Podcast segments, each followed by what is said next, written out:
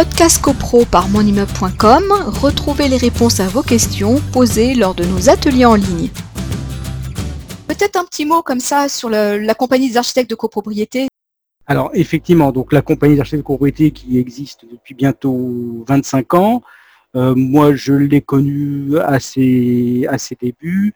J'en étais ensuite devenu un membre actif euh, depuis une, douzaine d'années, avec euh, différentes participations au conseil d'administration. J'ai même été à un moment donné le, vice-président, sachant que ça, nous dans la compagnie, je veux dire, les présidents se succèdent parce que chacun doit avoir, doit amener sa, personnalité, sa particularité, mais surtout on est interchangeable et c'est le, fonctionnement de notre association qui était un peu un ovni au tout début quand ça a été créé en, en 1996.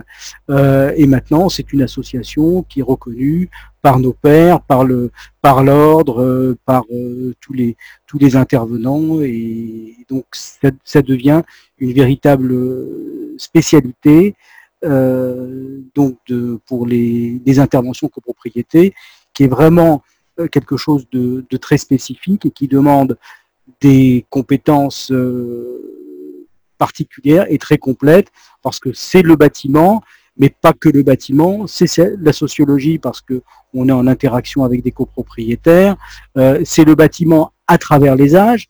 Euh, tu as dit tout à l'heure que j'intéresse sur les bâtiments anciens. Moi, je considère qu'un bâtiment est ancien du, au lendemain de la réception de l'ouvrage et la garantie de parfait achèvement. Là, l'architecte de copropriété arrive et va découvrir euh, un immeuble qui est déjà ancien puisqu'il a un jour, donc jusqu'à des immeubles effectivement beaucoup plus anciens qui peuvent remonter au XVIIe siècle. Donc c'est vraiment c'est un panel très ouvert et ça demande euh, une connaissance particulière de, de, ces différents de ces différents bâtiments. Podcast CoPro par monimmeuble.com, retrouvez les réponses à vos questions posées lors de nos ateliers en ligne.